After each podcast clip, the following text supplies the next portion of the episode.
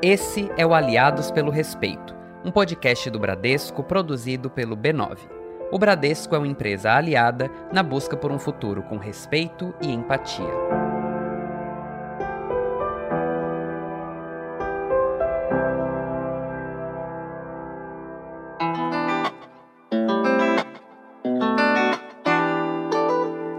Eu lembro como se fosse hoje. Era virada cultural em São Paulo, tinha uma galera na rua, um bando de show rolando, um evento legal pela cidade e eu tava maravilhado com aquele turbilhão de coisas acontecendo em cada esquina. Foi então que eu vi uma cena que me chamou a atenção no meio de tudo aquilo. Um cara preto de dread, barbudo, tatuado, com uma roupa muito parecida com a minha, trampando nos bastidores do evento. Cara, eu nunca tinha visto aquilo nos meus 19 anos de vida. A figura de um rapaz preto, uma pessoa como eu, trampando com cultura, que é algo que eu também era muito afim. Eu era meio tímido na época, mas cheguei nele para trocar ideia e perguntar o que ele fazia ali. E ele me deu uma atenção. Me disse que era câmera, me deu várias dicas de curso na área. Eu pirei. O conselho final que ele me deu foi: valorize o contato com as pessoas, que isso vai fazer toda a diferença. E aquela frase não saiu mais da minha cabeça.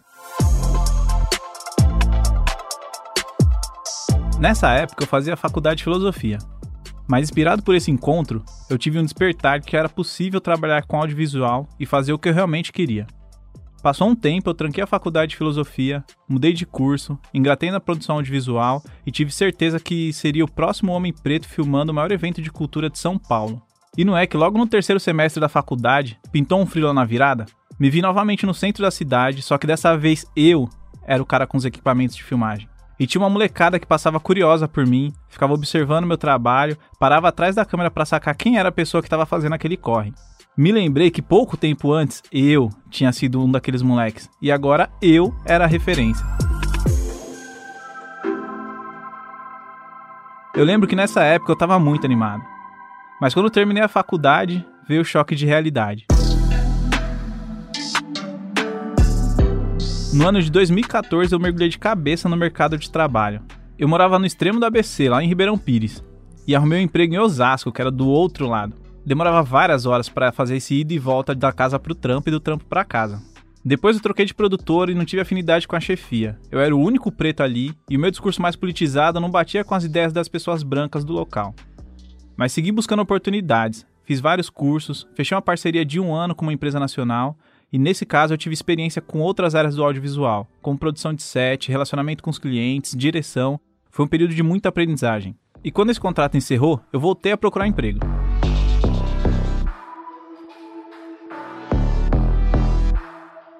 Eu estava bem mais qualificado e sentia muito mais segurança na minha correria. Foi aí que surgiu um teste numa produtora. E na saída eu reconheci um colega de faculdade que também estava tentando a vaga. Ele me contou que não tinha experiência profissional, não tinha nenhuma bagagem e que estava bem imaturo, que não tinha entendido nem o exercício proposto pela empresa. Eu contei das experiências que eu tinha tido até ali e que tinha achado o teste tranquilo. A vida seguiu, ninguém entrou em contato e eu desencanei, eu já estava até acostumado. Meses depois eu encontrei esse mano na rua, e para nossa surpresa, ele tinha sido escolhido no processo seletivo.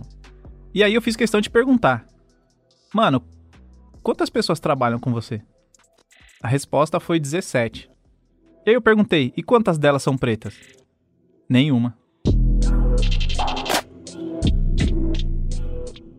O racismo é direto na sua abordagem. Não precisa dar muita explicação. Nesse dia eu falei pro meu filho: Zion, eu não vou mais procurar trabalho. Era o momento de começar a trampar para mim e já era. Eu resolvi todas as burocracias que envolvem abrir uma empresa e comecei a Terra Preta Produções. Minha ideia era trampar só com a galera preta. Não queria que meu time passasse pelo que eu enfrentei, ser um profissional preparado, mas que raramente é contratado por conta dessa estrutura racista do Brasil. Hoje na minha equipe tem pessoas pretas que moram em bairros de classe média, tem gente da quebrada, tem mulheres, LGBTs, jovens e profissionais experientes. Essa diversidade é super bem-vinda e fortalece a nossa produção. E a gente trabalha num ótimo clima. A produtora tem uma história muito feliz. Mas ainda assim lidamos com desafios cotidianamente. De alguma maneira estamos ressignificando a imagem das pessoas pretas no mercado de trabalho. Se liga. Teve uma reunião que quando a nossa equipe entrou na sala, o cliente se espantou e mandou: "Nossa, parece uma gangue". Teve também o dia que me falaram que só começaria uma reunião quando o diretor da produtora chegasse. Aí eu falei: "Eu já tô aqui. Eu sou o diretor". Nessas horas tem que respirar fundo e saber o momento exato de dar aquela palestrinha. Mas não é legal sentir isso. Já passou da hora do Brasil se acostumar com pessoas negras assumindo posições de destaque e chefia em ambientes empresariais e no audiovisual. Criar oportunidades no audiovisual para pretos é um impacto social que eu demorei um pouco para entender a importância, mas aos poucos entendi que tinha nas minhas mãos uma ferramenta poderosa de poder fazer. O empoderamento, de poder criar, de poder desenvolver, de poder fazer. E esse é o poder que eu gosto de abordar e que me possibilita mexer com esse mercado fechado que é o audiovisual. O meu negócio é pegar o dinheiro que rola lá na Vergueiro e fazer ele chegar no Sapopemba, na Zona Leste, lá na minha quebrada. Empreender para mim é compreender o fluxo de distribuição de renda e fazer isso de forma justa, para que atinja o maior número possível de pessoas pretas. E essa é a minha maior realização. Aos poucos, a gente vai construindo oportunidades financeiras e artísticas para fazer com que os nossos negócios cresçam. E sigo na sabedoria dos racionais. Fértil como terra preta é a mente do vilão.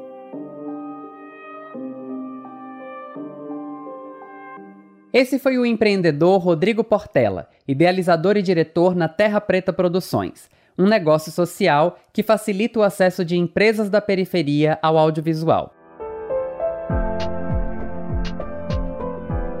Eu sou Murilo Araújo e essa é a quarta temporada do Aliados pelo Respeito, um podcast do Bradesco criado pelo B9 para discutir temas e causas e construir um futuro com respeito à diversidade.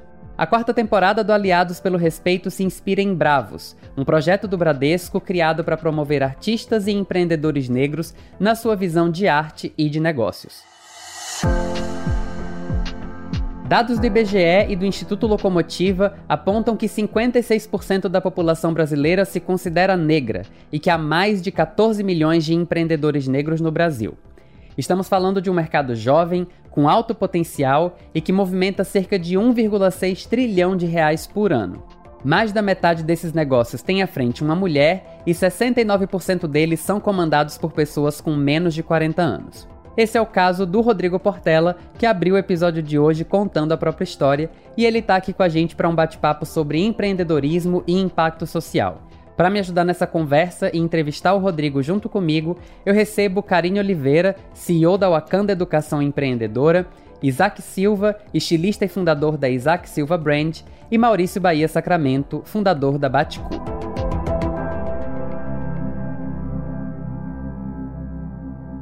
Olá, gente, boas-vindas para vocês mais uma vez. Que alegria a gente estar tá aqui junto. Portela, bem-vindo ao centro dessa nossa roda, para esse papo maravilhoso. Que alegria receber você aqui com a gente hoje. Salve, salve, galera. Belezinhas? E vamos já começar esse nosso papo puxando um pouco o gancho da tua história, né, que você contou para a gente no começo desse episódio. E para a gente começar, queria pegar o gancho do seu relato. Eu queria que você contasse um pouco para a gente como que é a atuação da Terra Preta Produções, como que é o modelo de negócios e como que você pensa, principalmente, o impacto dessa empresa na realidade da periferia e das empresas de periferia, como que você faz esse dinheiro sair da Vergueiro e chegar na Zona Leste, como você disse, que é o que você quer fazer, né? Como que é esse movimento? Tá, vamos lá, né? Passar o pote do ouro para a galera. Cara, primeiro, obrigado aí pelo convite, para a gente poder trocar essa ideia com a galera que eu já admiro muito, assim, e poder estar tá junto e conectado e querendo já trocar uma ideia pessoalmente com todo mundo e fazer uma festa, que é a nossa missão final é essa daqui. Então, valeu, Bravos, valeu, geral, vamos nessa. E aí, falando da, da Terra Preta e de tudo que a gente faz, eu acho muito até engraçado às vezes falar disso, porque foi uma parada que eu aprendi a fazer fazendo, assim. Eu não, não li em lugar nenhum, eu não, não chegaram em mim e me falaram ó, faz assim que vai funcionar e tal. Hoje ainda eu arrisco bastante, mas tem coisa que funciona e tem coisa que não funciona. O lance do modelo de negócio, eu adoraria dizer que, ah, tipo, o nosso modelo de negócio, ele é assim. E falar uma frase muito bonita, assim, sabe? Tipo, eu adoraria ser mais, ter um vocabulário tão amplo, tipo, da Karine, assim, que eu acho linda ela falando, saca? Mas eu sou muito mais direto, então, e eu não consigo florear muito. O nosso modelo de negócio, ele foi elaborado enquanto o negócio estava acontecendo já. Então, não tem muito o que eu formular para contar para vocês. O lance é que eu tinha mais inquietações, né? Tinha mais incômodos do que oportunidades. Então eu fui fazendo com que esses incômodos se tornassem alguma coisa mais produtiva para mim. E uma das primeiras coisas que eu entendi foi que o audiovisual movimenta muito dinheiro. E aí, quando eu falo de muito dinheiro, é pensando eu, Rodrigo, que até há quase 10 anos eu trabalhava com telemarketing, ganhava, sei lá, tipo, menos de dois mil reais por mês, assim, sabe? E aí, no meu primeiro trabalho, no meu primeiro freela que eu fui fazer, eu recebi esse valor em dois dias. Tipo, era o valor que em um mês eu recebi, eu recebi em dois dias. Aí você entende que, cara, tipo, é muito dinheiro que movimenta, sabe? E o meu pensamento era, se em dois dias eu conseguir receber esse valor, imagina um mês inteiro, sabe? E aí eu comecei a pensar isso. E eu também, nesse mesmo momento, eu tive o um entendimento de que esse volume de dinheiro, ele não circulava, e hoje ainda não circula, nos locais onde mais precisa dessa circulação de grana, assim. Então, era um trampo, por exemplo, nesse caso, era um trampo que eu fui fazer na Zona Sul, no Brooklyn, aqui na Zona Sul de São Paulo, e tinha o lance da gente comer lá e da gente alugar equipamento lá e tal. Eu falava, cara, esse dinheiro ele está vindo daqui e está continuando aqui, ele não está se deslocando. E eu sempre tive muita essa inquietação antes de entender conceitos de black money e, e tudo mais. E aí foi quando eu comecei a entender que, meu, beleza, eu vou trabalhar aqui, eu vou receber esse dinheiro, mas quando eu voltar lá para minha quebrada, eu vou gastar esse dinheiro lá. O lance de ter um modelo de negócio, o nosso modelo de negócio ele vai muito para um lado que eu entendi o impacto social depois dele já acontecendo, mas ele se estruturou dessa forma, porque foi eu não vou fazer com que as pessoas que estejam comigo passem os perrengues que eu passei. Era isso, meu modelo de negócio era esse, assim, sabe? Tudo que já aconteceu de desagradável comigo não precisa acontecer com as pessoas que vão trabalhar comigo ou perto de mim. Esse era o meu modelo de negócio. E aí você fala assim, ah, Portela, mas e a grana e tal, tal, tal? Cara, quando eu comecei a trabalhar com cifras diferentes do que eu recebia lá no telemarketing, eu dei uma pirada, assim, sabe? Que é, e é isso, assim, quem é preto de quebradinha, que fala assim, mano, trabalhei 30 dias para receber 2 mil reais, trabalhei dois e recebi 2 mil reais, a sua cabeça explode, assim. Aí você fala, não, calma aí, eu tenho que fazer com que isso aconteça de uma maneira mais recorrente, tudo mais. E aí, óbvio, você vai começando a entender, a se burocratizar, e tem toda uma trajetória e tal. E entender que, cara, você recebeu 2 mil, não quer dizer que o dinheiro é todo seu, sabe? Vai ter locais que você vai ter que desviar essa grana para outras coisas e tudo mais. E esses entendimentos, eles não vieram na cartilha para mim também. Eu tive que entender com o tempo, e aí eu tive muito a. Eu não vou falar sorte, né? Que sorte é o lance de você estar tá pronto quando a oportunidade aparece. A Viola fala isso. Mas eu tive muito esse momento de entender isso porque aí eu tive contato com a galera da Feira Preta, com a Adriana Barbosa, da Afrobusiness, com a Fernanda Ribeiro, eu consegui fazer um, uma capacitação com eles para entender esse lance de, meu, você tipo é uma empresa, por mais que você seja uma empresa pequena, você é uma empresa, então vai se burocratizar, vai formalizar a sua empresa e tal, e aí começa a ter um, um pensar em nicho de negócio, porque no começo eu já trabalhava mais geral, assim, mais aberto. E aí eu peguei e falei, cara, preciso trabalhar mais com a galera preta porque não tá chegando lá o, o audiovisual. E eles precisam que isso chegue lá. E aí, esse lance de nichar, ele veio disso, assim, não foi tipo, ah, eu quero só trampar com a galera preta. Eu precisava trabalhar, eu tenho um filho de 12 anos, eu preciso botar comida na boca dele, tá ligado? E aí ele foi sendo nichado mais como consequência. Só que chegou um momento onde os incômodos e as inquietações também permaneciam, de cara, tipo, trabalhar com a galera preta tá mantendo minhas contas pagas e tá me deixando emocional e mentalmente satisfeito, assim. Então, eu vou para cá, vou para esse caminho. E é o que a gente faz até hoje, assim, a gente atende todo mundo, obviamente, mas uma atmosfera muito mais agradável quando esse trabalho se dá com clientes que são clientes pretos, assim, sabe? Então, eu tô falando, tipo, de donos de agência, tô falando de donos de outras produtoras, de empresas de comunicação, enfim, toda essa gama de clientes que qualquer produtor ou qualquer agência atende, a gente atende também só que o nosso diferencial é que essas pessoas são pessoas pretas. Elas chegam na gente já com isso, sabe? Elas não chegam na gente fazendo um discurso de, ó, eu adoraria que vocês pudessem atender a gente. Se você quiser, a gente faz uma reunião de três horas para explicar qual é que é a empresa e tal. Majoritariamente a gente já conhece as empresas, são empresas de pessoas que nós admiramos, e quando elas chegam na gente, elas chegam, cara, a gente quer trabalhar com vocês porque sabe que pode pular esse estágio e já ir para o próximo. Então vamos falar de trabalho, não precisa falar tipo de contextualizar o que, que é o, o ser vivo preto no mundo, sabe? A gente já tem esse contexto pronto, então vamos para o que interessa. Basicamente é isso, assim, sabe? É muita coisa, mas é muito de trocar a roda do carro com o carro em movimento. Imagino, assim, acho que muitas das histórias que a gente ouviu aqui ao longo desses quatro episódios se conectam um pouco nesse lugar, né? Um trabalho que você começou muito movido por uma inquietação, não, eu não quero trabalhar mais dessa maneira aqui, não quero que outras pessoas trabalhem dessa maneira, né? Movimentar essa coisa, assim e ir aprendendo no caminho, né? Acho que muitas das nossas experiências são muito nesse sentido, nessa direção, assim. Bacana te ouvir falar dessa história, porque a gente também se identifica, né? E é bacana ver como esse processo cresce, como isso vai virando uma parada potente e tá aí caminhando. Queria chamar a maravilhosa deusa Karine Oliveira, que está aqui com a gente. Meu bem, o que, que você está afim de saber do Portela hoje? Oi, Deus do Portela. Velho, que história incrível. E, velho, é tão incrível quanto isso acontece com vários empreendimentos pretos. A gente já é barril, então a gente vai fazendo, entendeu? O nome das coisas, os termos, a gente vai aprendendo conforme o processo, assim. Mas dizer para você que eu sou apaixonada por audiovisual. A Kinda Rodrigues, que teve comigo no início da Wakanda, foi que me mostrou né, esse mundo por detrás das câmeras. E eu pude conhecer através dela mesmo esse outro lado do trampo, né? Porque a gente, a gente só admira o audiovisual por fora, ver os filmes, as coisas, os clipes. Mas conhecer a galera que produz, que edita e saber que uma galera dessa podia ser preta, eu nunca tinha pensado nisso quando ela me apresentou, né? Eu acho que essa é muito da minha pergunta para você hoje, na verdade porque a gente percebe hoje que todo mundo gosta de audiovisual. Só que a gente nunca parou para se imaginar por detrás das câmeras como é o processo ali. E quando a gente para para pensar quantas pessoas pretas tem ali por detrás nos bastidores. Então, acho que a minha pergunta a você nesse caso, se vocês da Terra Preta, se vocês têm pensado algo com relação a essas capacitações, mas o que é que você acha que realmente falta para que a gente esteja cada vez mais de forma igualdade nos sets de gravação e de produções por aí? Ah, legal, legal. É bom falar nisso porque eu sempre falo muito sobre esse lance da qualificação, sabe? Porque eu fiz filosofia, fiz até metade, o meu filho nasceu e teve todo um processo, eu parei e fiquei nessa, tipo, mano, você ia trabalhando naquilo para se sustentar e tudo mais. E foi uma época que, beleza, eu conheci muita coisa e tudo, acho que a experiência é válida.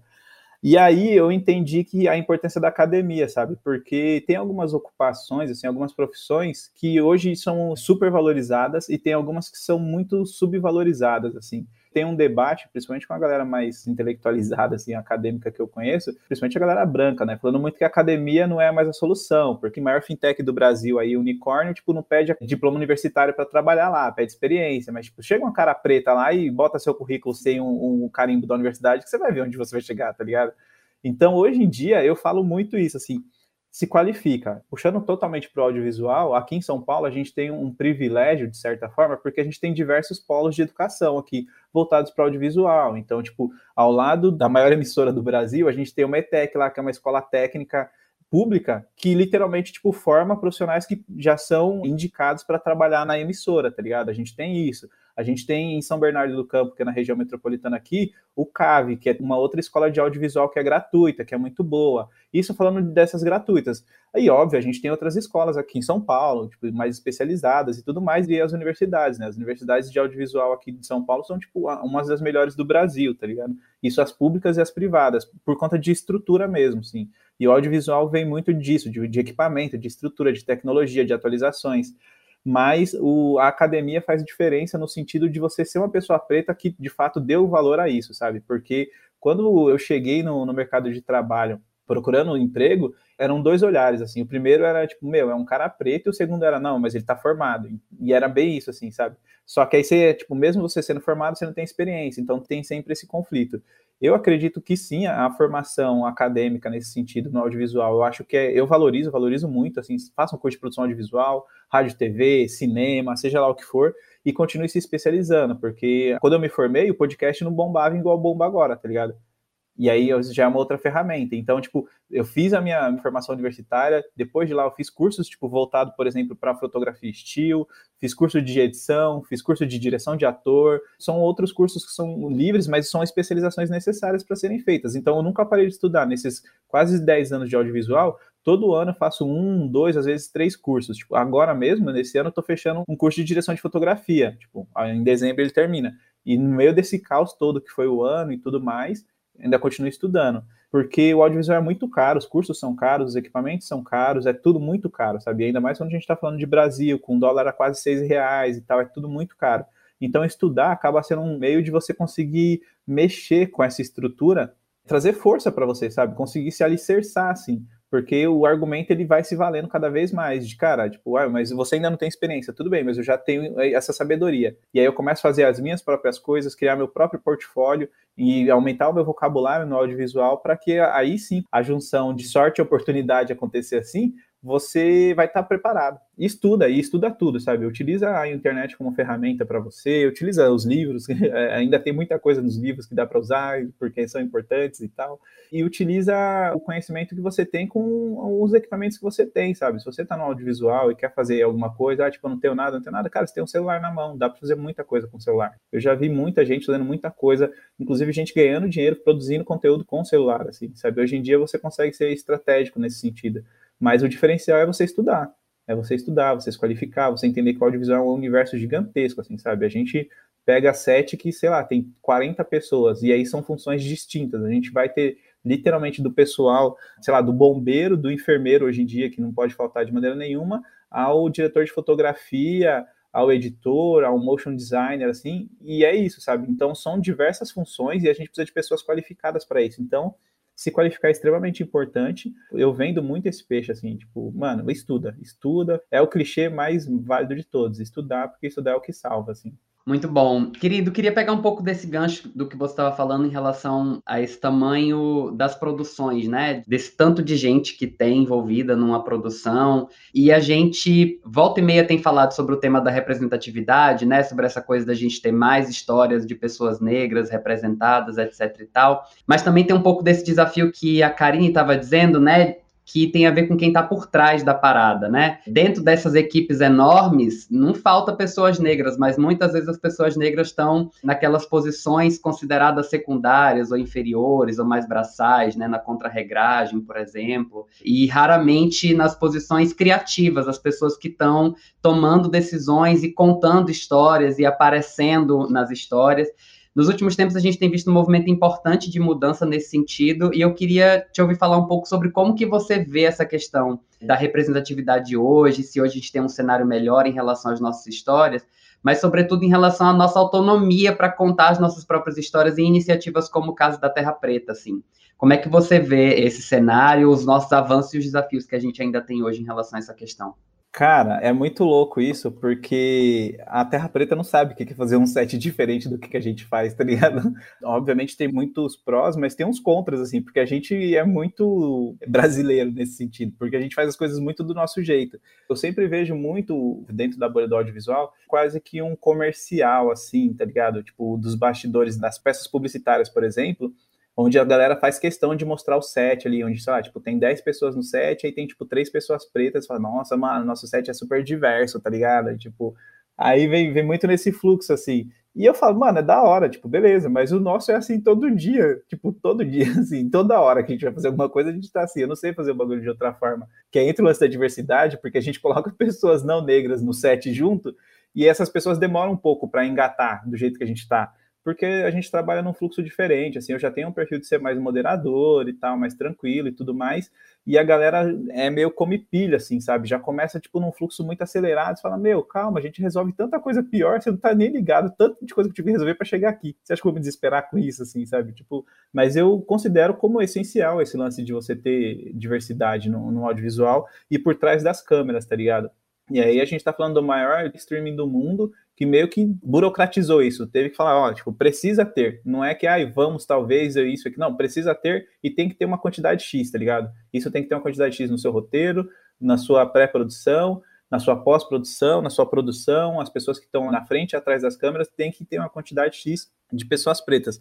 É importante isso, é um, um passo muito significativo, sem dúvida nenhuma, mas tem o lance de ser uma necessidade mercadológica, sabe? Porque é aquilo, a galera não dá atenção para esse público, é perder dinheiro. Você está perdendo dinheiro se você não está se comunicando com um público que aqui no Brasil é tipo 56, 57% da população. E isso né, no último censo, né? Considerando de agora, provavelmente esse salto vai ser maior ainda. Quando eu ouço muito falando de diversidade e tal, eu fico muito ressabiado em alguns momentos, porque tem o lance de ter uma diversidade real, de você entender que, cara, a grana está entrando, ela está sendo distribuída de uma maneira é, qualitária para todo mundo e tal. E tem um lance de, velho, ser aquele bagulho de fachada, tá ligado? Que você bate o olho assim e já fala, hum, hum, entendi. Sei bem que, tipo, esses três pretinhos no set de 30 aí estão trabalhando 12 horas e estão recebendo muito menos, tá ligado? E eu falo isso porque eu já fui um desses, de estar tá no set lá, de pegar 12, 14 horas de set e aí fechar o dia lá quando for receber e o cara do meu lado falar, tipo, mano, a gente trampou igual, recebi quase que o dobro que você recebeu. E aí você começa a ter os entendimentos do que está acontecendo e tudo mais. Na minha experiência, assim, na minha bolha, eu tenho muito um lance de entender a, a quem são os culpados por isso, assim. Audiovisual no Brasil, a gente obviamente tem cinema, a gente tem séries, a gente tem TV e tal, mas a grana do audiovisual, ela tá, meu, muito presa na publicidade, assim, sabe? Tipo, Às vezes você pega um comercial publicitário ali, uma peça publicitária que vai tipo os 30 segundos para a TV, mais os seus 2, 3, 4 minutos para a internet, ela custa o mesmo para fazer um médio independente, assim. E aí você fala, mano, tipo, a gente tá falando de três dígitos para fazer isso daqui, às vezes mais, tá ligado? E fica isso daí, tipo, passa por diversas 10, 20, 30, 40 pessoas e ninguém viu que estão sendo racista, tá ligado? Como, tipo, passou por tanta gente para aprovar o bagulho e ninguém viu que vocês estão sendo racista, com tanto dinheiro envolvido, com tantas pessoas envolvidas. E aí é o lance que você fala, tipo, essa diversidade que é tão falada no set, ela tá onde? Porque saiu do set ali já era, né? E aí a pessoa que tá lá sendo o, sei lá, a cota, tá ligado?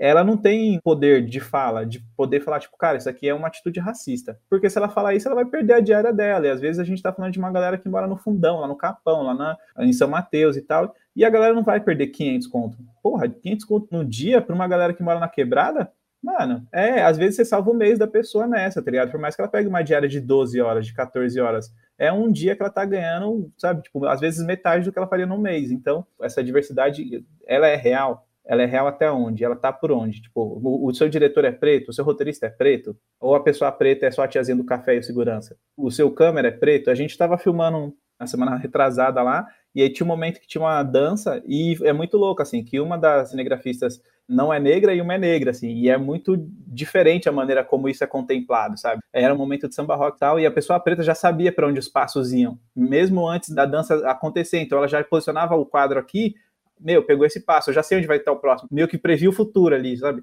E a pessoa branca fazendo um trampo muito bonito também, só que ela de fato não tem aquela cultura. O Denzel fala isso, né? Tipo, que uma pessoa de raças distintas, assim, é, fica muito difícil de fazer, de produzir um conteúdo, de produzir um filme nesse caso, falando de uma outra raça, tipo o Scorsese falar de judeus, por exemplo, e tal, ou o próprio Scorsese falar de ter feito Fences, né, que é o filme que o Denzel fez com a Viola, porque o Scorsese é um diretor excelente, mas ele não sabe qual é o cheiro do pente quente no cabelo para alisar. O Denzel fala literalmente isso, saca? Como que você vai fazer isso, vai colocar isso na tela se você não conhece isso?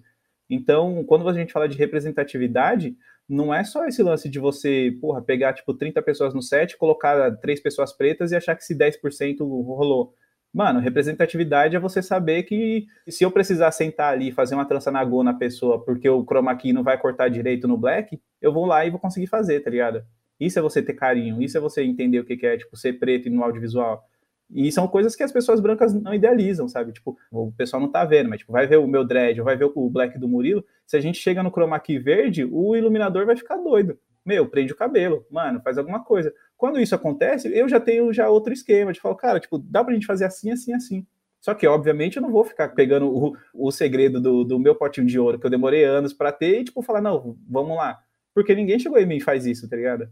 E para mim, representatividade é isso, é muito carinho, é, tipo, é muito carinho que a gente tem no set, assim. Isso é representatividade. A Bruna, que trabalha comigo, fala, Portela, não filma assim, filma assim. E, tipo, eu contratei ela esses meses, assim. Aí eu falei, por quê, Bruno? Ah, porque acho que as minas pretas ficam melhor assim. E eu falo, porra, tipo, lindo, vamos tentar isso. Saca? Para mim, representatividade é muito legal você ver na tela do comercial uma, duas pessoas pretas lá, que tem um padrãozinho também, que a gente sabe quais são esses modelos pretos, eu acho muito legal, eu acho importante sim, mas eu gosto de virar a câmera e ver quem tá atrás, tá ligado? Porque isso é o que interessa. A gente tem que ter ideias pretas para fazer a tela ficar preta também. Nossa, maravilhoso. maravilhoso isso, muito bom. E é interessante ouvir falar, porque eu acho que às vezes essa discussão é uma discussão um pouco espinhosa, né? Eu já ouvi diretores e roteiristas brancos perguntarem assim, meio num sofrimento, ah, mas eu não posso escrever histórias negras, e chega quase nesse lugar do racismo reverso, assim, né? Então, pessoas brancas não podem, não é sobre isso, né? Acho que é sobre outras coisas, é menos sobre poder e não poder, e é sobre a potência de determinadas pessoas estarem contando essas ou aquelas histórias, né? É muito foda isso que você está dizendo, assim, é preciso ter ideia preta para a gente ver a tela empretecer, né? Isso é maravilhoso. Queria chamar Maurício, querido. Chega mais, o que, você quer saber? Oi, gente. Olá, Portela. Muito feliz de estar aqui, bravos, mais uma vez, né, nesse último episódio. Portela tem uma pergunta para você muito bacana, que é uma pergunta que me acompanha também durante minha vida, né? Eu sou super apaixonado por audiovisual e o audiovisual ele também foi super uma ferramenta de prospecção que a gente usou na Baticu no começo, né? A gente fazia uns conteúdos audiovisuais da festa e tal, isso super viralizava para divulgar os eventos. Então, esse meu primeiro contato com audiovisual já foi com a equipe preta, né? Vamos dizer. Só que todas as vezes que TV, publicidade, marcas, empresas entravam em contato com a gente para produções audiovisuais, eu sempre me via na frente de, sei lá, 50 homens brancos para poder contar a minha história, assim, isso nunca me fez me sentir confortável de estar num set, né? Eu, como pessoa preta, também tenho várias questões de autoestima e de segurança, então, tipo, ver esse excesso de pessoas brancas em set e não ver pessoas pretas ali sempre foi algo que me deixou muito acuado, assim, muito nervoso para responder perguntas e, enfim, trocar com o diretor e tudo mais, que precisa ter ali um tato, né, uma conexão entre eh, o diretor e a pessoa que está sendo entrevistada. E eu sei também que com a Terra Preta Produções, que nasceu do seu entendimento, né, do que é audiovisual e é uma ferramenta de poder, e a gente sabe, né, que dentro de uma estrutura de mercado ainda racista como é o audiovisual, muitas vezes a gente ainda não tem outra saída, senão criar nossos próprios espaços assim. Qual é a sensação que você tem um pouco de estar tá mudando isso, né, de ser um diretor, é, estar no set de filmagens assim, comandando esses sets tendo uma equipe majoritária de pessoas negras, de profissionais negros? Cara, primeiro que eu quero dizer que, tipo, eu sempre vou exaltar a Baticu, porque eu acho muito louco, assim, a Baticu é uma foto muito feita, é muito bom isso, assim, porque das vezes que eu pude ir, ir aqui em São Paulo era muito isso, para onde você olhar, se você clicar, dá uma foto linda, assim, tá ligado? Tipo, mas é, aí tem um olhar muito preto também, porque eu vejo muita galera branca colando e, e querendo fazer esses conteúdos e fica meio que se fala, hum, hum, e aí você fala, sei, sei de onde veio essa foto, tá ligado? E, tipo, quando você fala desse lance de ter só uma galera não negra no rolê para fazer a sua sabatina, assim, eu sei bem o que que é. O olhar é diferente, sabe? O olhar é diferente, culturalmente diferente, assim, tipo, é, é isso, não tem o que fazer e tal tem dois pontos que eu acho que são bem legais na sua pergunta. Primeiro, tipo, do diretor. Eu, Rodrigo Portela, eu, eu não me, me coloco como diretor ainda, tá ligado? Tipo, já dirigi, sei lá, acho que uns três ou quatro curtas, porra, dirigi festival. A gente tá dirigindo um festival hoje, inclusive. E eu falar gente porque, apesar de eu ser o diretor, tipo, a produtora inteira tá envolvida, tá ligado? Eu tô literalmente trocando essa ideia com vocês aqui, mas quando a gente der o, o tchau, eu tenho que correr para trocar uma ideia com a galera do festival e tal. Tem todo esse fluxo. E o audiovisual é isso. Assim como algumas outras poucas áreas, não se movimenta sozinho, tá ligado? Tipo, você não consegue fazer nada sozinho. Você precisa de pessoas. E aí, quanto mais essas pessoas têm afinidade com aquilo que você pensa, tem conexão com aquilo que você acredita, mais fluido fica. As pessoas me chamam de diretor, me contratam como diretor e me pagam como diretor, o que é muito importante também, porque eu recebo como diretor. Minha companheira veio falando, tipo, não, você é diretor, você é diretor, você é diretor. E eu falo, eu vou virar diretor. Para mim é sempre, tipo, no próximo estágio eu vou virar diretor. Eu vou, tipo, realizar esse projeto e eu vou virar diretor. Aí eu realizo. Aí eu ainda não, não me chamo de diretor. Eu vou realizar o próximo, vou virar diretor. Aí eu realizo, eu ainda não me chamo de diretor e tal. Mas eu, eu acho que é legal o mercado me ver dessa forma, porque no começo do ano mesmo, uma das agências mais popzinhas aqui de São Paulo, tal, que tem uma galera preta é, trabalhando, inclusive na, na chefia da agência, me convidou para dirigir tipo uma sequência de lives deles, assim, para um cliente de produto de beleza. E aí eu fui e tal, tipo, eram quatro dias de live, aí eu fui no primeiro, entender e tal, não sei o quê, tipo, fui no segundo, e aí no segundo dia deu uma problemáticazinha de internet, porque live foi feita para isso, para dar errado. Então dá, dá errado. E aí deu aquele problema de internet, pô, e aí, tipo, o cliente entrou com os dois pés no peito, assim, tá ligado? E foi super grosseiro, não comigo, porque eu tô lá dirigindo, né? Se a internet deu problema, vai falar pro seu provedor de internet, a culpa não é minha. Então, a direção continua acontecendo offline, tá ligado? Ele chegou e foi super grosseiro e tal, mó ríspido, e eu falei assim, cara, eu tava na minha casa, literalmente no meu sofá, com meu filho, vocês me ligaram e falaram, Portela, quer dirigir essa parada aqui pra gente? Falei, ó, tá, o valor é tanto. Eles falaram, beleza, pode vir. Falei, ok, eu tava quieto na minha casa, vocês me chamaram. Vim aqui dois dias, me paga esses dois dias, não vou vir mais, eu vou voltar e ficar quieto na minha casa. Porque eu não preciso de vocês para manter minha vida, tá ligado? Eu consigo manter minha vida trampando com os empreendedores pretos. Eu consigo manter minha vida trabalhando com as empresas pretas que estão rodeando aqui a produtora. Porque tem empresas muito que causam um impacto muito grande aqui, principalmente na realidade de São Paulo, que é onde a gente vive que cresceram junto com a produtora, sabe? E aí a produtora cresceu, a empresa cresceu, a empresa cresceu, a produtora cresceu, e tipo, a gente começou fazendo orçamento de um dígito, hoje em dia a gente faz de dois, e às vezes a gente manda um de três, assim, para essa mesma empresa. E é um negócio muito louco, que é você entender o crescimento de toda essa esfera, sabe? E aí você fala, uma coisa vai puxando a outra. Tipo, essa empresa me chamou e aí eu puxei mais uma pessoa. E aí essa empresa cresceu, me chamou de novo, eu puxei mais três pessoas. Hoje a gente tem cinco pessoas fixas na produtora. Por exemplo, esse festival que a gente está fazendo, a gente empregou, tipo, mano, 35 pessoas. Tem pessoas diretas da produtora e tem pessoas que são, tipo, outro, outros contratos, mas o, o, audiovisual, que é a parte que movimenta, nesse caso do festival, ele é responsável por empregar, tipo, 35, quase 40 pessoas, tá ligado? E é dinheiro, e eu tô falando de, tipo, de dinheiro real, oficial, assim, saca? É grana que vai fazer diferença no, no mês de todo mundo que passou por lá. E aí vem o meu segundo ponto, que é o lance de você sair do empreendedor e por empresário. Assim, eu, eu não me coloco como diretor, mas eu me coloco como empresário, porque eu tenho duas empresas. É, tipo, a Terra Preta é uma empresa, esse ano tem uma expectativa de faturar tipo, mais de meio milhão de reais, o que para mim é dinheiro para caramba, é bastante dinheiro, e é uma expectativa meio que a gente tinha essa expectativa de em novembro faturar isso, mas tipo, a gente bateu isso em agosto, tá ligado? E aí a gente fechou outros trampos que fez o bagulho meio quase que dobrar, assim, eu falo, cara, eu sou do Sapopemba, parça. Aqui é Zona Leste ainda, mano. A gente ainda negocia a, a, carne no açougue, tá ligado? Eu, tipo, não mudou absolutamente nada. Eu continuo pegando busão, mano. Eu continuo pegando o metrô e o monotrilho. Eu não tenho carro, nem penso em ter. Agora eu tô pensando em ter, que tá, tipo, a vida tá levando pra outros lugares e tal. Mas não muda, tá ligado? Tipo, tem coisa que não muda, assim. E o que muda para mim é saber para onde a gente consegue distribuir essa grana. Porque, óbvio, eu quero receber o meu, eu quero ter conforto. Tipo, eu gosto de tênis, por exemplo. Eu gosto de pagar caro no tênis, porque eu gosto do tênis caro mas eu gosto de pagar caro no meu tênis sem o peso na consciência de que o meu, o, sei lá, o meu produtor ou minha editora tá, tipo, passando algum perrengue. Pelo contrário, a galera, a gente tava numa brincadeira há um tempo que, tipo, a, a TV da minha casa era a menor de todo mundo da produtora, tá ligado? E eu, tipo, mano, eu sou eu que pago vocês, minha TV é a menor, tá ligado? Depois foi o óculos, todo mundo trocou o óculos, comprou um óculos da hora e o meu óculos tava, tipo, mó capenga, assim, eu falei, não, tem alguma coisa errada acontecendo aqui, velho. E aí eu fico muito feliz porque é a maneira da gente, de fato, ver como o dinheiro está sendo distribuído, tá ligado? E é de uma maneira quantitativa, qualitativa e qualitária, assim, tá ligado? Obviamente, todo mundo trabalha, todo mundo recebe, tem pessoas que vão receber mais porque trabalham mais, tem pessoas que vão receber um pouco menos porque trabalharam um pouco menos. E aí é óbvio que isso vai muito da maneira que você se coloque, você chega no mercado mas todo mundo se respeita, assim, sabe? Tipo, ninguém acha que tá roubando espaço, ninguém acha que fulano recebe mais ou recebe menos. O lance que eu acredito é muito esse, sabe? Eu só acho que tem duas figurinhas ali que eu um dia vou virar ainda, que é esse, tipo, vou virar o, o diretor e vão me ver como empresário. Porque além da produtora, eu tenho um banco de imagens, por exemplo. A gente tem um banco de imagens que é só de pessoas pretas. E é outro lance, tipo, mano, é a empresa, tá ligado? É a empresa, movimenta dinheiro, a gente tem todo esse fluxo. E aí ver o audiovisual como um negócio é uma parada que não me falaram. Tipo, o audiovisual flerta muito com a arte. Você é artista, você é artista.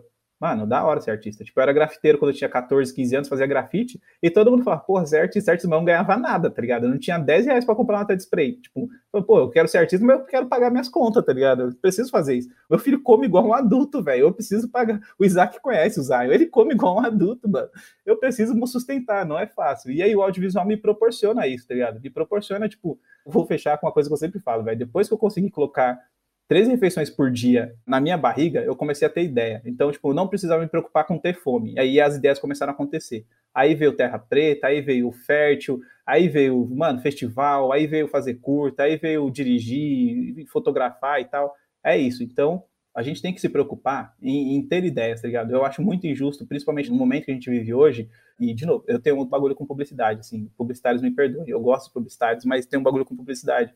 Eu acho muito injusto você gastar 300, 400 mil reais para fazer um comercial de 30, 40 segundos, quando você tá com, tipo, famílias precisando de uma cesta básica, tá ligado? É muito injusto isso. Tipo, e aí vai para as agências, para os publicitários, mas também vai para as marcas, tá ligado? Você consegue fazer um lance de impacto com qualidade e a Terra Preta faz isso. É isso, né? Aulas que a gente está tendo aqui nesse papo maravilhoso. E queria chamar Isaac. Isaac Silva, querido, bem-vindo mais uma vez. Qual que é a sua questão para o Portela hoje? Grande Portela, incrível, maravilhoso. Que essa sua produtora sempre entrega tudo com bastante excelência. Durante o momento de pandemia, quando a marca não pôde mais fazer o desfile e tudo foi digital, que foi muito de, diferente, né, para mim. E Terra Preta Produções produziu o belíssimo desfile, que é o Jacira Flores para Emanjá, que ficou muito belo assim. Quem quiser assistir, tá aí em todas as plataformas. Eu quero te perguntar, grande amigo, é Terra Preta Produções já fez várias produções para empreendedores negros e eu queria entender como é essa sua emoção de ver grandes empreendedoras e empreendedores contratar a sua empresa para fazer esses lindos vídeos. Como te toca isso? Da hora, da hora. E, mano, Isaac, é assim, trabalhar com Isaac, ter Isaac como amigo, são, tipo, dos presentes que o audiovisual me trouxe, assim, sem dúvida nenhuma, assim, tipo, poder ir no, na festa de inauguração da loja do Isaac com meu filho, meu filho ficar andando lá em uma liberdade, todo feliz e, cara, é, é, é presente, assim, não tenho o que falar, é um presente que o audiovisual me trouxe que eu trato com o maior carinho possível esse lance da, de se emocionar por trabalhar com a galera preta é isso mesmo, sabe? Tipo, você sendo um cara preto de quebrada, falar de emoção é um negócio muito puxado, porque a gente está acostumado com emoções mais de um, lado negativo, assim, é raiva, é tristeza, é, é, desespero e tal. E aí, quando você entra num local onde essas emoções viram alegria, felicidade, leveza tal, é muito louco, assim, porque para mim é literalmente isso, sabe? Quando a gente está trampando com a galera preta, que está entendendo que está acontecendo uma evolução, quando a gente começa a falar de pessoas pretas contratando a produtora, trazendo seus trabalhos para cá, me traz muita emoção, e a, emoção nesse caso é a felicidade, porque eu entendo que esses empreendedores, esses empresários, eles conseguiram sair de um momento onde isso seria um custo para eles, para fazer com que isso virasse um investimento. Então, chamar a produtora para trabalhar é muito significativo, porque mostra que a empresa deles deu um passo também. E para mim, ver essas empresas dando esse passo, cara, é muita alegria, porque a gente vai sempre estar tá no nosso melhor, assim, sabe? No nosso melhor do nosso melhor mesmo. Então, é felicidade em cima de felicidade, assim, não tem muito o que falar. É gratidão, né? Tipo, vou cair no clichê do gratiluz ali, mas é isso, é muito gratificante você ter essas possibilidades e ver que essas empresas estão crescendo, que esses empreendedores estão crescendo, que as coisas estão acontecendo de uma maneira muito positiva para todo mundo. Para a gente é isso, é alegria. Tipo, a alegria de ver as pessoas pretas crescendo, a alegria de crescer junto dessas pessoas e dessas empresas pretas que faz com que a produtora aconteça, assim, sabe? Pra gente é isso, é trabalhar com emoção. E a nossa emoção nesse momento é felicidade, é alegria e, e é isso. Axé! Dentro das experiências que eu tenho tido com pessoas pretas fazendo audiovisual nos últimos tempos, tem acontecido um movimento muito bonito de acreditar que é possível trabalhar junto com afeto, né? E com potência juntos, assim, nesse lugar da coletividade. Eu acho muito bacana, muito bonito ver esses movimentos se multiplicando. Querido, eu queria que você falasse um pouquinho mais sobre o Fértil, que é esse projeto que você mencionou, que é um banco de imagens voltado para a diversidade, voltado exclusivamente para pessoas pretas. Como foi o movimento de criar essa plataforma e iniciar esse projeto? Cara, o Fértil foi fruto de uma dessas inquietações que a gente já teve em outros momentos, assim, saca? Tipo, de literalmente não ver imagens de pessoas pretas em bancos de imagens. E aí, tipo, você vai lá fazer uma busca num site de busca e, tipo, coloca, sei lá, felicidade, pessoas felizes, vai vir uma família branca, assim, tá ligado? E a gente falou, o que, que precisa ser feito para que isso comece a mudar? Pessoas pretas tendo ideias e executando ideias. E, tipo, a gente teve as ideias e a gente tem as ferramentas para executar essas ideias. E aí o Fert nasceu, tipo, nasceu e a gente está começando, está no primeiro ano ainda dele, tem coisas para que sejam melhoradas e tudo mais, mas o conceito está todo estruturado. Isso está acontecendo de uma maneira muito leve e muito gostosa de ser feita, assim, sabe? Porque tem pessoas já vindo buscar, já tem gente tipo, referenciando a plataforma como uma opção, e o Fértil, além de ter imagens de pessoas pretas, ele também é abastecido por pessoas pretas, sabe? Então, tipo, empreendedores do audiovisual que querem trazer vão ter lá a oportunidade de colocar suas imagens lá para que elas sejam revendidas, por exemplo. Esse que é o conceito, assim, tipo, e é o conceito de você utilizar a tecnologia e a inteligência a seu favor, assim. O Fértil, resumidamente, é isso, sabe? É um banco de imagens de pessoas pretas brasileiras, assim. Sensacional. E, e parece bobagem, né? É, o que eu mais estou gostando desse nosso papo hoje é que muitas dessas coisas, às vezes, para muita gente que olha de fora parece bobagem se preocupar com isso, né? Se preocupar com banco de imagem de pessoas pretas e se preocupar em ter pessoas negras contando histórias e fazendo e tal. E é bonito de ver o tamanho do impacto que isso tudo tem e do efeito que isso tudo provoca, né? Porque é muito importante, muito transformador quando a gente consegue se ver. E eu acredito muito nisso que você estava falando também, sobre o audiovisual e a cultura também terem essa função de curar a cabeça e as emoções da gente, né? Nesse mundo que a gente vive, acho que isso é muito potente. As imagens, as paisagens, né? Essa coisa de entrar na Baticu e ver a galera, né? As imagens têm um poder muito bacana, muito importante. E aí, já que eu mencionei a Baticu, queria chamar o Maurício de novo. Maurício, você quer perguntar mais? Oi, quero sim, ter uma pergunta aqui guardada para você fazer para Portela. Vamos lá. Portela, então, recentemente eu participei assim, de duas produções bem grandes do audiovisual, assim.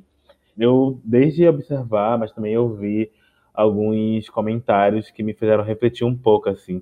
Existe um número muito discrepante de homens e mulheres em sets de audiovisual, assim, tem muito mais homens dentro desse mercado do audiovisual, dentro dessas produções do audiovisual, assim, enquanto mulheres sempre acabam, querendo ou não, ficando ali presas dentro de assistentes de direção e direção de arte, né? Eu queria entender se dentro do seu trabalho, assim, se você também tem é, como um compromisso tentar quebrar um pouco, assim, desse reforço de estereótipos que ainda existe, querendo ou não, em diversas áreas e também no audiovisual, de gênero, né? De, tipo assim, de ter muito mais homens trabalhando, de ter muito mais homens pensando, dirigindo e à frente de cargos de liderança. Bom, quando a gente fala de diversidade na produtora, a gente está falando de diversidade de uma maneira geral, tá ligado? Tipo, não é só a diversidade de pessoas pretas, a gente está falando de diversidade de gênero, de raça, de corpos, de tudo, assim. Aí eu vou falar, obviamente, embaixo do meu guarda-chuva como homem preto, cis, hétero, é um lance, tá ligado? Mas quando a gente tá falando da galera LGBT é outro lance, quando a gente tá falando de mulher é outro lance, tá ligado? E aí tem todas umas questões de, de respeito e desrespeito, umas questões de oportunidades e não oportunidades e tal. Na produtora a gente tem três homens e duas mulheres, e como eu falei, é muito horizontal tudo, assim, todo mundo tem as suas funções, óbvio, mas todo mundo também tem espaço para falar e para dar opinião e para dar sugestão e às vezes para mudar ideias também. Então, a gente nasceu já com esse processo. Eu vim entender esse lance de diversidade, sei lá, tipo, faz dois, três anos, assim. Para mim, só dava para fazer desse jeito, não tinha outro jeito de fazer. O que a gente tenta fazer é criar oportunidade mesmo, criar oportunidade, sabe? Então, quer trabalhar com a gente? Tipo, vai ser um freela, vai ser um fixo, seja lá o que for, vem. O que eu preciso saber é se você sabe fazer. Sabe fazer? Beleza, vem. Se você não sabe fazer, não quer dizer que você não vai trabalhar com a gente. Quer dizer que talvez num, em um determinado momento você consiga se encaixar melhor, tá ligado? Eu não vou dar responsabilidade que eu vou trazer mais estresse para a pessoa do que aprendizado. E eu digo para a pessoa, pessoa mesmo, por criação, por cultura, por tudo eu não sou muito de fazer divisões, exceto a galera meio branca, assim, branca e preta, essa divisão acontece. Mas, tipo, as outras divisões de orientação sexual e demais, a gente não, não vem, mano, porque o que me interessa é a entrega. A gente, na produtora, trabalha com entrega, tá ligado? Se você fala que você entrega, entrega. O que, que você vai fazer? Ah, eu vou editar. Meu, você tem, tipo, sete dias para editar esse material. Se você quiser fazer isso no primeiro dia, fritar o dia inteiro e editar, você vai ficar seis dias de folga.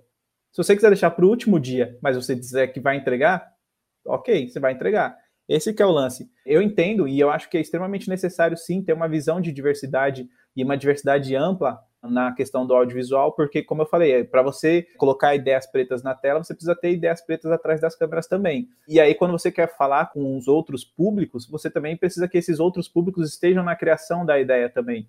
A gente ainda tem um processo de ser mais executor do que criador nesse sentido, mas mesmo assim, sendo as pessoas que executam, a gente tem esse cuidado de, meu, se é algo que não está dentro do nosso guarda-chuva, tá ligado? Não está embaixo do nosso guarda-chuva, no mínimo, no mínimo, a gente vai consultar as pessoas que são próximas a gente, que aí tem pessoas muito próximas, é muito fácil para a gente conseguir pegar essa informação ali para saber se vale a pena se arriscar ou não. E aí, inclusive, a gente pega essas pessoas e envolve no projeto lá e fala, ó, tipo, precisa de alguém para escrever? Tem essa pessoa aqui. Ela tem, tipo, propriedade para falar sobre, seja mulher, seja gay, seja PCD. Mano, quando é algo que eu não tenho propriedade para falar, a primeira coisa que eu falo, ó, conhece fulano, conheço fulana, vai lá e fala com eles.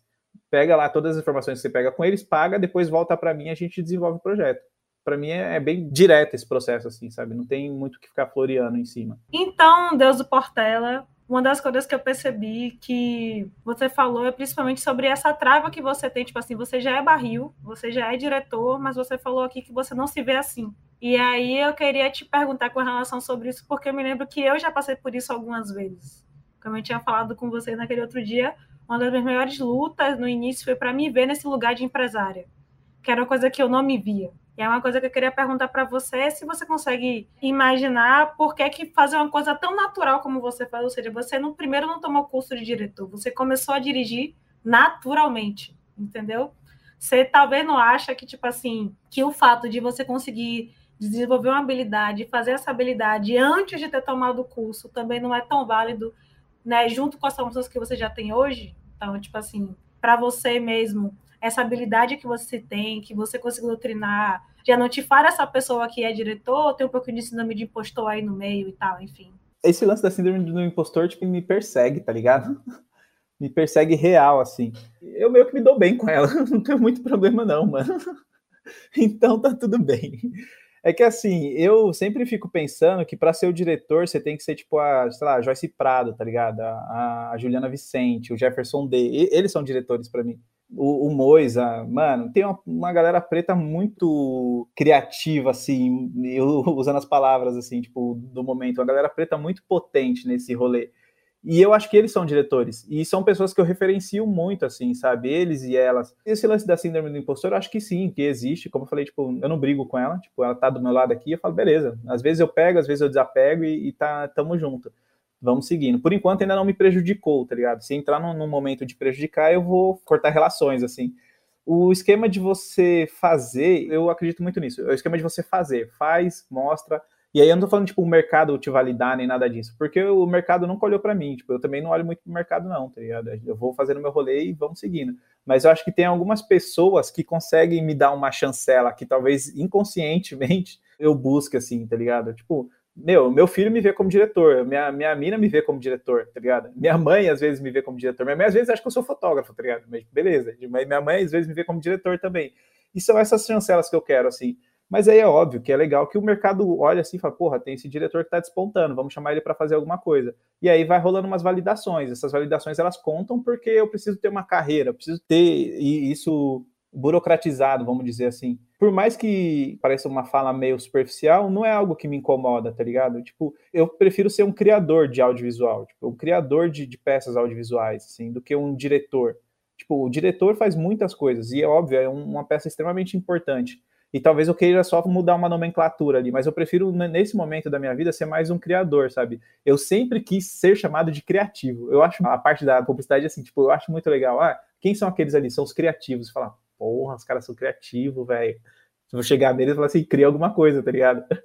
Mas eu, eu, eu tô muito numa outra pira, assim, tipo, eu quero criar audiovisual, quero criar coisas legais, assim, para que a gente possa assistir. Eu gosto de assistir coisas legais. Eu quero que as pessoas assistam coisas legais e falem, porra, foi o Portela que fez. É isso, tá ligado? Não quero, tipo, não, o Portela é o diretor do bagulho, vamos sentar e fazer uma crítica sobre. Parceiro, que crítica? Eu quero, eu quero que você assista o bagulho. Se você gastar duas horas do seu dia vendo uma coisa que eu fiz, não importa o que você vai falar. Eu, eu já consegui conquistar o que eu queria, tá ligado? É isso. Maravilhoso, nossa, é muito bom te ouvir, porque eu tô nessa pira agora de estudar um monte de coisa de audiovisual, e estuda roteiro, e estuda direção, e estuda não sei o quê, e eu fico assim, mas é de ser diretor que eu quero ser, por enquanto eu tô sendo só criador aqui. Bom saber que tem mais gente que tá confortável nesse lugar, porque é um lugar que me interessa, me interessa muito. Isaac, você quer perguntar mais, meu bem? Quero sim. Na minha área da moda, nos ambientes acadêmicos e cursos que eu tive, eu nunca tive uma referência de pessoas pretas, empreendedores. Eu sempre que tive que achar essas referências na minha pesquisa, porque esse mundo racista ele não, nunca nos mostra empreendedores nessa linha de frente. Eu queria saber quem foi essas pessoas que te inspiram no audiovisual e como você buscou essas pessoas para você dizer não, existe gente preta fazendo audiovisual também. Pô, é massa. Cara, a primeira pessoa que me inspirou no audiovisual, eu conto isso no começo do episódio lá, que foi o maninho que tava filmando na virada cultural, assim, que tipo, era um cara preto de dread, assim, tal, que eu acabei me tornando essa figura também.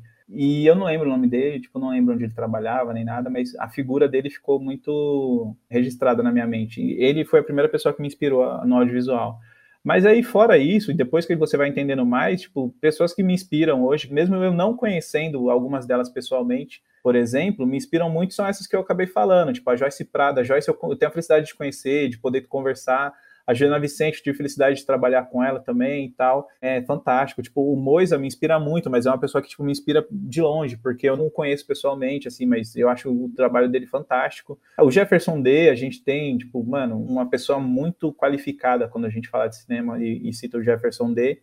E além disso, a gente tem, sabe, tipo, um milhão de atores aí que a gente, tipo, o Fabrício Boliveira é um cara que eu admiro muito, assim, o Antônio Pitanga, tipo, e aí falando de atores que dirigem e tudo mais, são pessoas que têm uma admiração imensa, assim, o Lázaro Ramos, sem dúvida nenhuma, tipo, me inspira muito, mas eu também gosto de, de pessoas não negras que dirigem, sabe, tipo, o próprio Wagner Moura com o Marighella, mostrando que é possível você fazer uma direção contando uma história real ali, tipo, e, e, deixar com que as pessoas pretas que compõem o elenco da parada também componham a história que está sendo contada, sabe? Não é só a visão do diretor. O diretor, ele, na verdade, mais vira um observador ali e vai mediando algumas coisas, assim. E são pessoas que são muito referências, assim, mas também tem a galera que trampa comigo. Tipo, eu adoro o trampo do Thiago, que trampa comigo, tá ligado? Porque ele é super dedicado, super atencioso, e para mim isso vale muito. Eu adoro a Bruna também, que é uma menina de 21, 22 anos e cara, entrega tudo, assim, ela faz o possível para entregar o melhor dela, assim como eu também adoro a Kelly, que é a nossa editora, que, tipo, frita, vira a noite para entregar trampo, assim, tá ligado? Isso me inspira. Eu adoro o Renato também, que tipo, produz as coisas pra gente, que eu passo várias buchas para ele resolver. Essas pessoas me inspiram, essas pessoas são referências para mim. Se você trabalha com pessoas que não são referências e não inspiram você, o seu trabalho não vai funcionar direito, tá ligado? Axé. Isso é sensacional, né? Principalmente pensando nessa coisa do quanto o audiovisual é uma experiência muito coletiva, né? Que se faz muito junto. E aí eu queria aproveitar o gancho que você falou do Moisa e você falou da coisa da síndrome do impostor, e eu queria muito recomendar que as pessoas que estão ouvindo esse podcast fossem assistir o filme de Bravos que saiu no dia 20 de novembro, foi dirigido pelo Moisa, como equipe preta, roteiro da Francine Barbosa maravilhosa. E tem a Zezé Mota dizendo uma coisa muito maravilhosa que vale de ensinamento, que ela vira para a personagem da Jennifer Nascimento e diz assim: pare de se apresentar como uma cantora amadora. se apresente como uma cantora profissional. Então, assim, pode se apresentar como diretor, Portela. Tá tudo em casa, tá tudo em ordem. É sobre! É sobre! Pegando esse gancho e pensando nisso, muito oportuna essa pergunta do Isaac, né? Pensando sobre essa experiência de como foi ser inspirado por essas outras pessoas. Mas na sua história você também falou um pouco sobre como que foi a experiência de você, depois de um tempo, estar tá lá trabalhando na virada e ver uns meninos olhando para você e inspirando essas pessoas também. Queria saber como que é para você hoje estar tá nesse lugar de ser uma referência nesse sentido, provocando essa transformação no audiovisual, no mercado. E qual que é o conselho que você deixa para quem está começando, para quem está querendo entrar nesse mundo também, nesse universo? clichêzinho, mas vou mandar essa do acredite no seu axé, porque é importante, mano. A gente tem que acreditar mesmo, a gente tem que acreditar além disso, eu acho que é importante a gente, mesmo tendo esse lance de você ter a síndrome do impostor, dessa dificuldade de você se, se sentir seguro com isso e tal, acredita naquilo que você está fazendo, sabe? Faz com a sua verdade. Não importa se você está fazendo uma produção de conteúdo minúscula ali, tipo, com seu celular, ou se você está tentando filmar algo para relatar uma história tal faz isso. O audiovisual hoje, ele para mim é uma biblioteca digital e para gente preta, a gente precisa muito desses registros, tá ligado? Eu preciso registrar o que o Isaac tá fazendo, porque é, é muito bonito, tá ligado? Eu preciso registrar a Baticu, porque tá fazendo história também, assim como eu preciso registrar as coisas da Karine, porque ela tá mudando vidas, tá ligado? Isso precisa ser registrado. Eu tenho um carinho imenso, assim, tipo, pelas pessoas que conseguem fazer isso com palavras, assim, registrar isso nos livros e tal, acho que é de uma importância extrema mas a gente também precisa entender que temos outras ferramentas que podem possibilitar isso também, e o audiovisual é uma delas. Então, registrem as suas histórias através das telas, assim, tá ligado? Porque é, vai ser importante, tipo, é o jeito da gente contar o nosso passado para o nosso futuro, assim, não, não tem muito o que fazer. A minha dica é essa, sabe? Acredita em você, acredita mesmo em você, acredita naquilo que você faz. É meio, meio demagogo, talvez, assim, tipo, um pouco lúdico, mas real, assim, acredita no que você faz, faça com a verdade que você tem, e, mano, registra e conta suas histórias. É isso. Maravilhoso, gente. Que injeção boa de ânimo. Que bom te ouvir. E, gente, que bom encerrar essa temporada com esse papo maravilhoso. Muito obrigado pela presença de vocês aqui ao longo dessa temporada. Que alegria que foi dividir essa jornada de quatro episódios junto com vocês. A gente segue se encontrando por aí em mais momentos. Um cheiro um beijo, muito axé para vocês. Valeu, gente. Obrigado, time. Vou sair desse podcast aprendendo um monte de coisa com vocês aqui. Estou muito contente, feliz por ter participado, tá? Um beijo a todos. Lindo, lindo demais. Valeu, Bravos. Valeu, galera. Valeu, Karine. Valeu, Mal. Valeu, Murilo, valeu todo mundo da produção também, valeu Isaac, é nós e espero o nosso after aí. Aê! Gente, muito obrigada por terem feito esse encontro incrível aqui. Estou saindo daqui desses dias extasiada. Espero realmente que esse after aconteça ou em São Paulo, ou aqui, ou no Rio. Mas assim, gratidão e por favor sigam e acompanhem esses trabalhos que são incríveis e consumam também, que é importante, viu? Um cheiro. Eu quero dizer que eu saí daqui cada vez mais com essas histórias, com vocês, amando cada vez mais vocês, acreditando muito nesse axé. E estamos aí, minha gente. Vamos celebrar aí, ouvindo com muito sucesso. E um grande beijo, um grande cheiro. e axé. É isso, gente. O episódio de hoje fica por aqui e com ele a gente também encerra essa temporada do Aliados pelo Respeito para escutar todos os episódios de todas as temporadas que nós já fizemos e para não perder nenhum dos episódios que ainda vem por aí, assine o nosso feed aqui mesmo ou acesse aliadospelorespeito.b9.com.br. Um grande abraço e até a próxima.